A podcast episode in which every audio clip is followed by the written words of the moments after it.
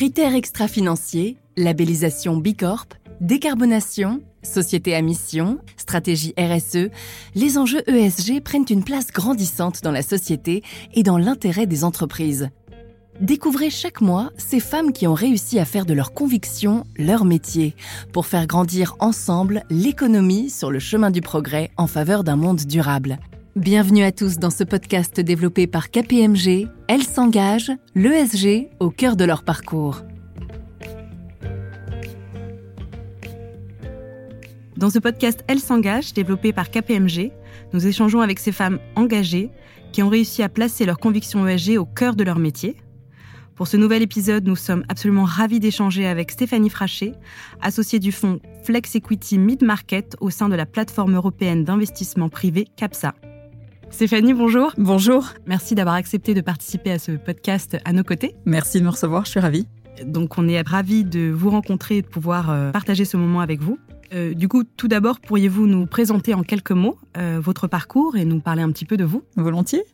Euh, donc, j'ai 45 ans, deux enfants de 8 et 6 ans, et effectivement une carrière qui a maintenant un peu plus de, de 20 ans, démarré dans différents métiers de la finance, en audit, en conseil, en, en banque d'affaires. Puis, depuis presque 14 ans maintenant, le métier de l'investissement que j'exerce aujourd'hui chez chez Capza, que j'ai exercé auparavant dans, dans une institution qui s'appelait qui s'appelle BPI France, qui est un, le fonds souverain euh, à la française, où j'ai appris ce métier euh, pendant plusieurs années. Et, euh, et j'ai choisi effectivement il y a quelques mois de rejoindre, vous l'avez dit, Capza, cette société d'investissement privée européenne, pour rejoindre une aventure très entrepreneurial en tant qu'associé dans, dans, un fonds qu'on commence à, à, déployer, à développer. Alors justement, vous parlez d'un parcours euh, financier qui, on le sait, est un univers assez masculin. Est-ce que vous auriez euh, quelques anecdotes à nous partager euh, sur votre parcours et votre insertion en tant que femme dans cet univers? C'est vrai que le métier de la finance de manière générale est très très masculin. J'ai navigué ou j'ai appris à naviguer dans cet environnement euh, depuis euh, le début de ma carrière. Évidemment, il y a, des, il y a plein de moments où on a le sentiment, parce qu'on est un peu seul hein, en tant que femme autour de la table, que euh, il faut il faut un peu forcer sa légitimité, sa présence. Donc c'est sûr que j'ai en tête plein de, de, de, moments de réunion où on a l'impression d'être un peu bizuté, euh, de, de, devoir justifier sa, sa présence. Euh, je peux vous citer un exemple euh, qui est une réunion euh, de présentation d'une société où il y avait une équipe de direction et puis autour de la table plusieurs fonds d'investissement, dont celui que je, je, représentais, quelques conseillers autour de la table également qui conseillaient les différents fonds d'investissement. La réunion commence, on fait un tour de table, chacun des hommes, j'étais la seule femme dans la salle, se présente, je me présente et au début de la, réunion, le, dirigeant qui devait commencer son exposé pour présenter sa société s'adresse à moi et me dit Madame Frachet, ça serait intéressant que vous nous disiez, vous, d'abord, ce que vous avez compris cette euh, société. Et vous voyez, la question était euh, très atypique. On se dit pourquoi, pourquoi il me pose la question à moi? Pourquoi il n'a pas posé aux, aux, 15 autres personnes autour de la table? Euh, Voilà, c'est un exemple. Et, et, vous vous dites, là, vous sentez bien qu'il y a une forme de, de, test et de bizutage. Bon, donc c'est, mais des exemples comme ça, j'en ai plein. Et en même temps, moi, j'ai choisi très tôt que cette différence peut être aussi un atout. Et dans plein de cas, parce que là, je vous cite un exemple un peu bizarre où on se sent, se sent un peu en décalage avec sa féminité. Dans plein d'autres cas euh, également, et dans plein de nombreux cas, heureusement pour moi, j'ai eu le sentiment que c'était d'abord une différence positive. C'est euh, c'est vous qui avez réussi à faire de cette différence, non, mais le fait d'être une femme un atout dans votre parcours professionnel? Oui, j'en ai fait un atout parce que j'ai décidé à un moment donné que c'était une c'était une différence positive et que je pouvais euh, euh, capitaliser là-dessus. Et à partir de ce moment-là, c'est en fait c'est un état d'esprit, c'est-à-dire qu'il faut décider qu'on a choisi d'être là et qu'on va et qu'on va imposer sa chance et donc accepter euh, parfois les, les, petits moments de bizutage ou les, les, petits moments où on a le où la, la nécessité plus qu'un homme peut-être de s'imposer. mais en fait, dès lors qu'on le fait, qu'on a la conviction que on a toute légitimité d'être là, ça devient assez naturel. Et finalement, l'homme qui est face à vous, euh, très vite et heureusement euh, voit ce que vous êtes, ce que vous avez à apporter pour une situation, pour son voilà, pour son entreprise, et donc et donc les choses deviennent finalement très naturelles dans la relation. Donc aujourd'hui, on vous reçoit euh, dans un podcast qui s'appelle Elle s'engage et qui place l'ESG au cœur du parcours euh, des femmes euh, qui nous inspirent. Quelle place prend l'ESG au sein de votre parcours et comment est né votre engagement? Je crois qu'en fait, le sujet, c'est que j'ai toujours eu depuis toute petite envie de me dire que ce que je faisais avait du sens. Donc après le sens, on peut le trouver, chacun le trouve de plein de manières différentes. Moi, je l'ai trouvé dans ce métier à travers le rôle qu'il m'était donné de jouer, d'accompagner des dirigeants, de les euh, conseiller euh, et de les aider à aller plus vite, euh, plus loin. Alors l'ESG est un est un levier fascinant parce que il y a beaucoup d'enjeux pour l'entreprise autour de ça. je crois que ça me parle parce que je je suis aussi en tant que citoyenne, en tant que maman et en tant que personne très sensible à ce qui peut être fait sur le sujet. Et donc finalement mon, mon métier me permet d'agir sur ça avec des, interlocuteurs, des chefs d'entreprise qui sont eux-mêmes euh, réceptifs. Donc c'est, je me dis que c'est une chance de pouvoir euh, agir à travers mon métier euh, sur finalement une action qui a voilà un impact très concret pour l'entreprise et, et in fine j'espère pour le pour, voilà pour la vie des gens et pour la planète. Ce que vous disiez du sens, de la valeur et de l'impact dans votre mission au quotidien et votre métier et qui porte les convictions personnelles que vous pouvez avoir. Oui, absolument. Je pense que les convictions, elles sont, euh, euh, elles sont finalement le souhait de d'être utile. L'aspect professionnel ou le métier qu'on exerce est une manière d'être utile. Être utile pour moi, ça a été aussi euh, la capacité de de transmettre, peut-être de, de, transmettre à des plus jeunes ce que moi j'ai eu le sentiment d'avoir reçu quand j'étais à leur place, donc de transmettre à travers du mentoring, par exemple. C'est ce que j'ai exercé au sein d'un certain nombre d'associations, soit dans le cadre professionnel pour mentorer des des jeunes qui font le même métier que moi et qui euh, euh, et avec qui j'ai pu partager mon expérience, soit de faire du mentoring euh, à titre plus personnel. au début de ma carrière, par exemple, j'ai décidé de, de, m'investir dans une association qui s'appelle Fratelli, qui aide les, les, les, jeunes issus de milieux défavorisés qui, qui ont accès à des études supérieures, mais qui sont un peu déboussolés en fait par par cet environnement parce qu'ils n'en ont pas les codes. Et donc, en tant que mentor dans cette association, on on coach, entre guillemets, on aide, on éclaire ces jeunes dans ce passage euh, qui est charnière pour eux dans la vie, euh, dans la vie des grandes écoles comme moi je l'avais fait j'étais passée par là, je, voilà, c'était c'était assez naturel de le faire. Euh, et donc je l'ai fait pendant quelques années auprès d'un jeune qui a rejoint lui-même une, école de commerce. je l'ai refait récemment. Je joue ce rôle aussi de mentor dans une association qui s'appelle Level 20, euh, qui là s'inscrit dans le milieu du private equity puisque c'est une association qui promeut la diversité euh, dans ce dans ce milieu de l'investissement, donc euh, la place des femmes dans ce milieu de l'investissement. Et j'ai choisi il y a quelques années de de les rejoindre pour pour pour jouer ce rôle aussi auprès de de femmes dans ce métier de l'investissement un peu plus jeunes et, de partager avec elles mon expérience, de les écouter, de les encourager quand il y a des moments euh, plus durs. Euh, voilà, donc ça c'est une euh, c'est une des manières pour moi de d'avoir cet engagement. Euh, et puis aujourd'hui, je dirais que professionnellement, ce que je recherche euh, et ce que j'ai trouvé dans mes différents métiers, c'est d'avoir le la capacité d'avoir un impact, d'un impact auprès des entreprises que j'accompagne de le faire sous toutes les formes, c'est-à-dire de les aider à, euh, à travers ce métier d'actionnaire, investisseur de ces entreprises, de les aider à accélérer, de les conseiller euh, sur un certain nombre de sujets euh, divers, et, et, de le faire désormais aussi sur le plan de l'ESG à proprement parler, parce que CAPSA a pris à travers ce fonds un engagement très fort d'accompagner les entreprises dans lesquelles on a investi, à la fois sur le développement durable au sens large, en particulier sur la décarbonation, avec une approche très, euh, organisée et très spécifique. Votre engagement euh, personnel a rejoint l'engagement professionnel. Aujourd'hui, vous êtes associé chez CAPSA Flex Equity Mid Market, fonds d'investissement représentant 1,3 milliard d'euros. Et du coup, c'est ce que vous disiez à l'instant, l'ESG euh, est complètement intégré à la stratégie de CAPSA Complètement. Alors, l'ESG chez Capsa, c'est pas euh, pas une conviction ou une action euh, euh, toute récente. Hein. Dès, dès 2011, Capsa, en tant que société de gestion, a été signataire des, principes de l'investisseur responsable. Et petit à petit, au fil des années, la société de gestion s'est organisée pour faire de l'ESG une, thématique importante. dès 2015, au niveau de tout le portefeuille de sociétés dont Capsa était actionnaire ou, prêteur, on a commencé à collecter des données de ces entreprises en matière d'ESG pour commencer à avoir finalement une vision euh, du développement durable de, nos entreprises. Et puis au fil des années, tout ça s'est structuré avec récemment donc ce fonds que j'ai rejoint, donc le fonds le fonds Mid Market, pour qui la stratégie ESG ou l'engagement ESG est désormais beaucoup plus marqué, beaucoup plus fort, puisqu'on en fait un des piliers fondamentaux de notre stratégie d'investissement. Concrètement, ça veut dire que on peut accompagner toute entreprise, quelle que soit son activité. Ce n'est pas nécessairement une entreprise qui a par nature euh, un, positionnement euh, autour de l'ESG. En revanche, ce qui est important pour nous, c'est d'identifier une entreprise qui a la volonté, quelle que soit son activité, de, de mettre en place une stratégie de développement durable, de progresser en matière de décarbonation ou en matière d'ESG au sens large.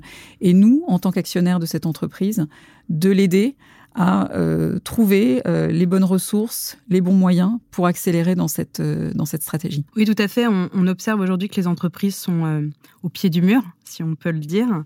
Elles n'ont, elles n'ont plus le choix que d'impliquer l'ESG dans leur stratégie, avec des réglementations autour de l'ESG qui sont de plus en plus nombreuses et de plus en plus strictes. On peut citer par exemple les lois Grenelle ou la loi pardon CSRD qui va changer d'ici 2024. Vous parliez des entreprises que vous accompagnez. Est-ce que vous avez un moyen de les sélectionner? Est-ce que vous vous concentrez plutôt sur des entreprises qui ont déjà un pied dans la porte et qui ont déjà commencé leur engagement ou celles qui partent de zéro mais qui, comme vous le disiez, ont une volonté d'inscrire cette démarche ESG au sein de leur stratégie? Déjà, pour rebondir sur, euh, sur ce que vous disiez à l'instant, sur la réglementation, l'environnement, je pense que c'est très important ce que vous dites.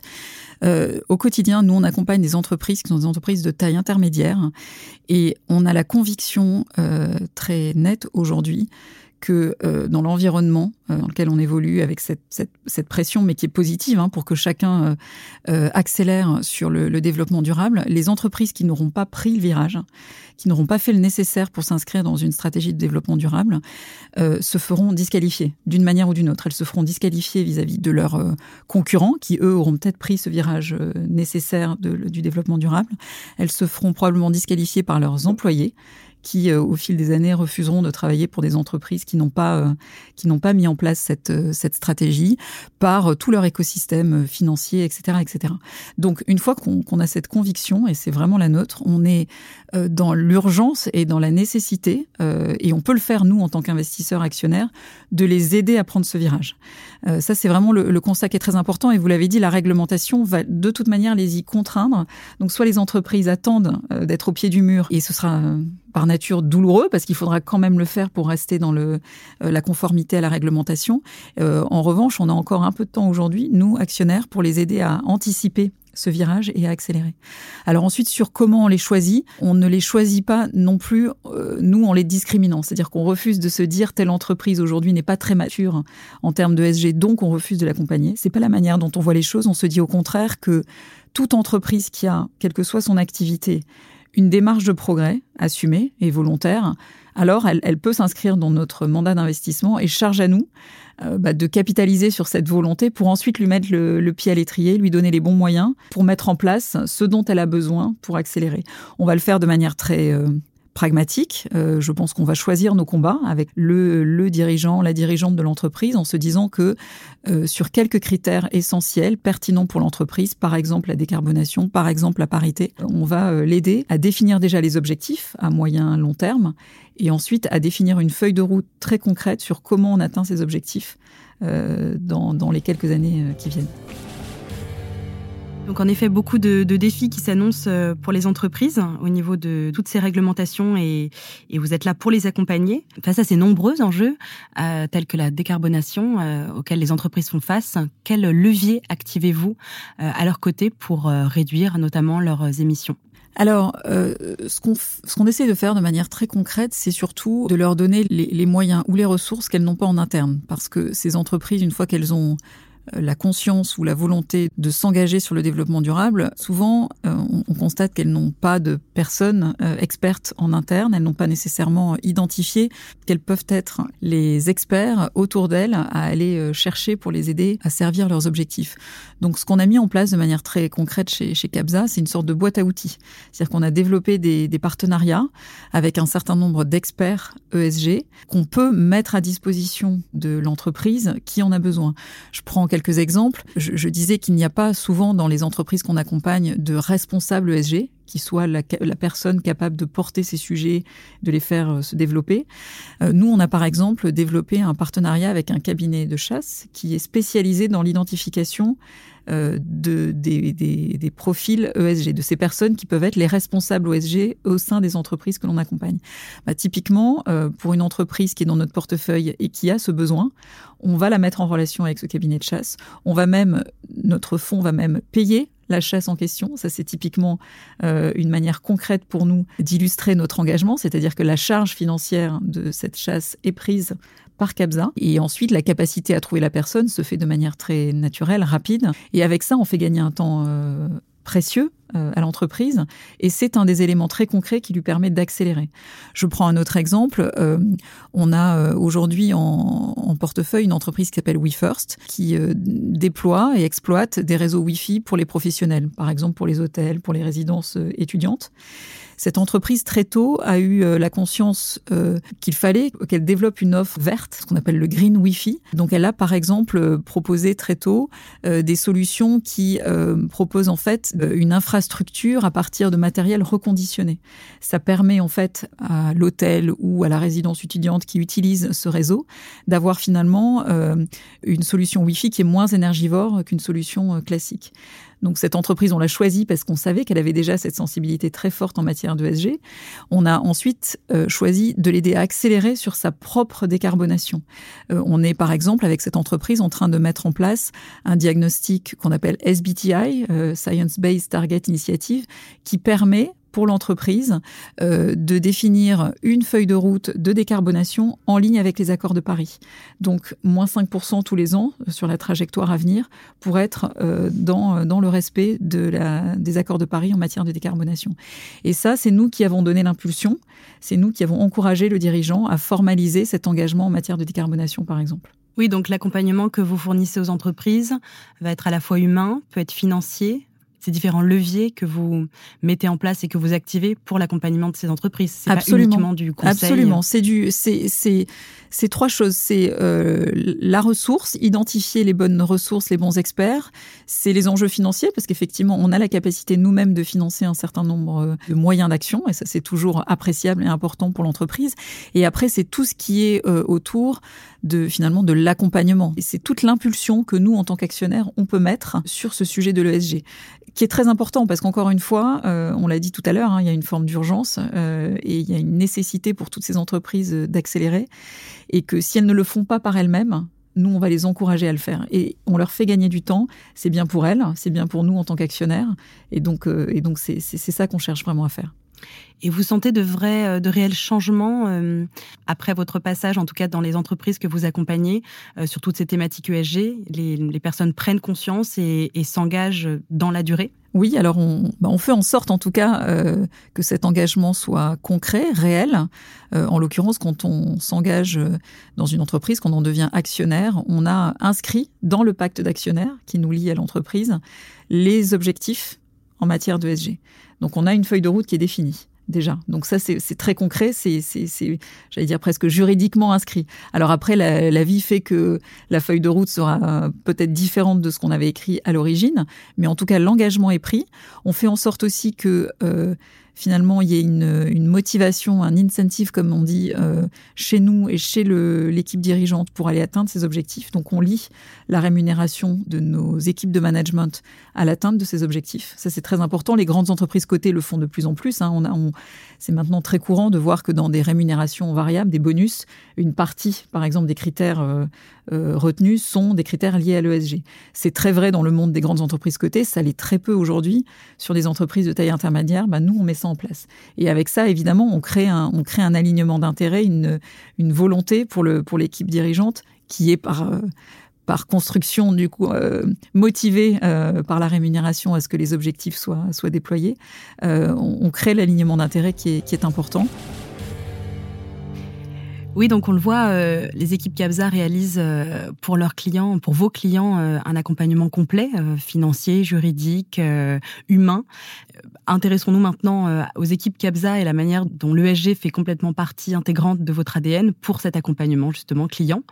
Comment impliquez-vous euh, du coup chez Capza vos collaborateurs au niveau de l'ESG Oui, alors c'est vrai que bah, on essaie en tant que société de gestion de s'appliquer la même ambition que celle qu'on pousse auprès de nos entreprises. On essaie d'être cohérent, c'est-à-dire qu'on se dit nous-mêmes, euh, on doit avoir une démarche de progrès en matière d'ESG, euh, à la fois sur le climat, à la fois sur euh, la biodiversité, à la fois sur tout ce qui est euh, social. je peux prendre l'exemple du fait qu'on a les, euh, toutes les personnes euh, au sein de l'entreprise Capza ont été récemment formées à, à, des ateliers climat, de manière à les sensibiliser aux enjeux.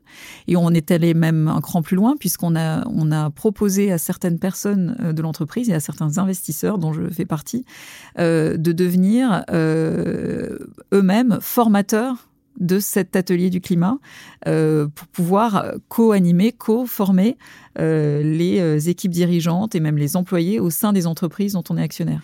Il y a un côté évangélisation qui est finalement très incarné. qui est très concret et une volonté en, faisant ça, finalement aussi de donner l'exemple. On a bâti ce qu'on appelle Capza for Good, qui est en fait le comité ESG euh, interne chez Capza, qui a pour objectif finalement d'animer euh, tous nos objectifs en matière de, de développement durable, euh, avec un représentant ESG dans chaque équipe, par exemple, et avec une feuille de route bien cadrée sur euh, ce qu'on veut faire évoluer en matière de, de décarbonation chez nous. Euh, donc on a même un objectif de réduction des émissions qui est par employé, en ligne avec les accords de Paris, par exemple. sur l'aspect social, on a aussi innové, je trouve, par rapport au métier du, private equity, puisqu'on a, depuis la fin de l'année 2022, 100% des salariés de Capza qui sont désormais actionnaires de la société de gestion. Ça, c'est clairement pour nous une avancée euh, importante en matière de partage de la valeur, d'inclusion et qui est un, engagement euh, fort qu'a pris la direction de Capza euh, de donner l'exemple sur cet aspect social en ouvrant le capital. C'est assez impressionnant de, s'assurer, en tout cas, de l'investissement euh, dans tous les sens du terme de vos collaborateurs euh, chez Capza euh, sur cette stratégie. On est d'ailleurs nous chez KPMG passé entreprise à mission en mai de l'année dernière, 2022, et on a conscience que l'exercice est parfois périlleux.